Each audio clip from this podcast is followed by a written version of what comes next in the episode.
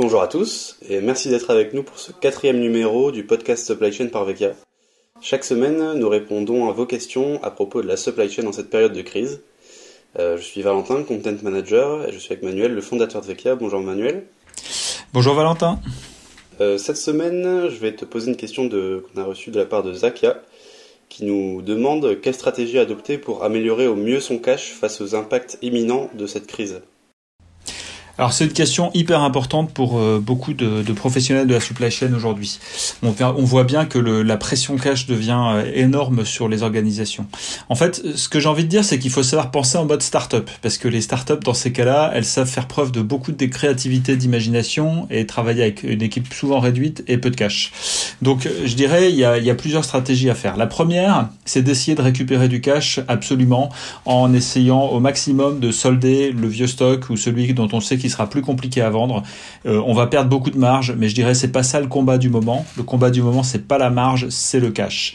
Donc euh, solder tout ce qu'on peut, trouver des moyens d'écouler ce stock euh, au maximum. Et ça a un autre avantage, c'est que ça va faire de la place dans les entrepôts qui pour beaucoup sont, sont, sont, sont potentiellement chargés en ce moment ou vont l'être dans les semaines à venir. Donc ça c'est la première chose. La deuxième c'est de très rapidement aller jouer sur les coûts et sur la réduction du stock. Donc sur les coûts, eh bien, il s'agit euh, de, limiter au maximum l'impact des mesures de protection. On sait que la productivité va baisser, donc les coûts vont augmenter. Eh bien, c'est le moment d'aller chercher des solutions, des solutions qu'elles soient technologiques, des solutions de créativité interne pour optimiser les opérations et se mettre en mode exploration. Il s'agit aussi évidemment de, de jouer au maximum sur les données, puisque ce sont les données, les faits détaillés qui vont permettre d'apprendre un petit peu le nouveau comportement des clients et d'identifier les pistes. Enfin et surtout, il s'agit d'aller mettre en place des plans durables de maintien des stocks à un niveau bas. Et ça, ça va passer par des investissements technologiques. Ça va passer aussi par des évolutions des process et des façons de travailler. Et c'est la seule façon aujourd'hui d'obtenir des, réductions de cash qui soient très significatives et en même temps durables. D'accord. Et selon toi, qu'est-ce qui est le, du coup le plus urgent à faire, euh, peut-être avant la fin de la crise ou dès la fin de la crise?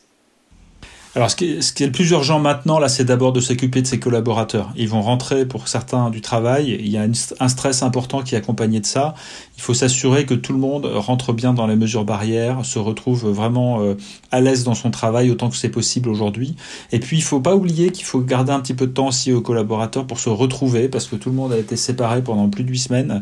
Et donc, il y a, il y a besoin de se retrouver et c'est ça qui va redonner de la dynamique et de l'envie de travailler ensemble. Donc ça, c'est le plus urgent. Et de, dans un deuxième temps, je dirais, c'est d'utiliser l'intelligence et la créativité des collaborateurs pour vraiment mettre en place tous les plans dont on a parlé. D'accord. Euh, dans un deuxième temps, on a reçu euh, une autre question de la part d'Abdoulaye qui nous demande Les supply chains faiblement automatisées avec des systèmes d'information faibles auront-elles suffisamment de temps pour se renforcer compte tenu de la durée et les coûts de projet d'automatisation des systèmes tels que les WMS alors faire des projets informatiques euh, pour se moderniser, ça prend un petit peu de temps, je dirais, quand on est en situation normale. Je dirais là, il y a une opportunité aussi pour les directions et les, chefs d'entreprise, c'est de, c'est que le contexte crée une urgence. Et ce qu'on sait aujourd'hui, c'est qu'il est possible de mettre en place des projets de cette nature-là extraordinairement rapidement, euh, dès lors que la motivation et l'engagement des équipes est complet. Ça nécessite de se mettre en mode commando, donc il est tout à fait possible de mettre en place un système euh, d'optimisation des stocks en quelques semaines avec des retours en, quelques mois. Euh, c'est la même chose sur des améliorations de WMS. C'est une période qui, à ce titre-là, est absolument unique. Je dirais, c'est le moment d'engager les collaborateurs, de mettre avec eux des plans extrêmement agressifs en termes d'objectifs euh, et d'obtenir très vite des résultats. C'est tout à fait possible. Il y a des entreprises qui sont en train de le faire. Il faut absolument pas avoir peur de ça et il faut s'y jeter, s'y mettre maintenant parce que c'est ceux qui vont avoir l'agilité, je dirais, et la rapidité dans cette période-là qui vont pouvoir euh, s'en sortir le mieux dans la d'après la crise Covid. Ok, donc tu, tu dis que les, les projets informatiques prennent pas forcément autant de temps que ce qu'on pourrait croire? Alors un projet informatique, ça reste un projet euh, important, mais je dirais aujourd'hui, on a euh, à la fois, il y a deux éléments qui font que ça peut aller plus vite. Le premier, c'est qu'il y a le contexte, comme je viens de l'expliquer, qui fait que les, les entreprises ont envie d'aller de l'avant. Le deuxième, c'est que on sait aujourd'hui euh, mettre en place des, des, solutions et faire de l'amélioration continue. Donc, on, ce qui est important, c'est de très vite lancer les choses, et on peut obtenir des résultats qui seront pas les résultats définitifs, mais qui seront des premiers résultats au bout de quelques semaines, et continuer après à améliorer pendant les mois qui continuent de d'arriver. Et pourquoi c'est indispensable de faire comme ça? Parce que de toute façon, les profils de consommation vont évoluer fortement. Il faut absolument pas partir sur des choses qui sont figées. Donc l'agilité doit reprendre sa place euh, à un niveau très élevé. Et c'est cette agilité-là qui va nous permettre euh, d'aller très très vite et qui va aussi embarquer les équipes euh, sur, sur le fait d'aller très vite. Il y a un autre élément aussi qui fait que ça va plus vite, c'est que fort heureusement, beaucoup d'entreprises ont, travaillé sur leurs données, ont commencé à s'assurer qu'elles étaient archivées correctement. Et ça, c'est aussi un élément qui va être un accélérateur et ça va être le bon moment pour s'en servir.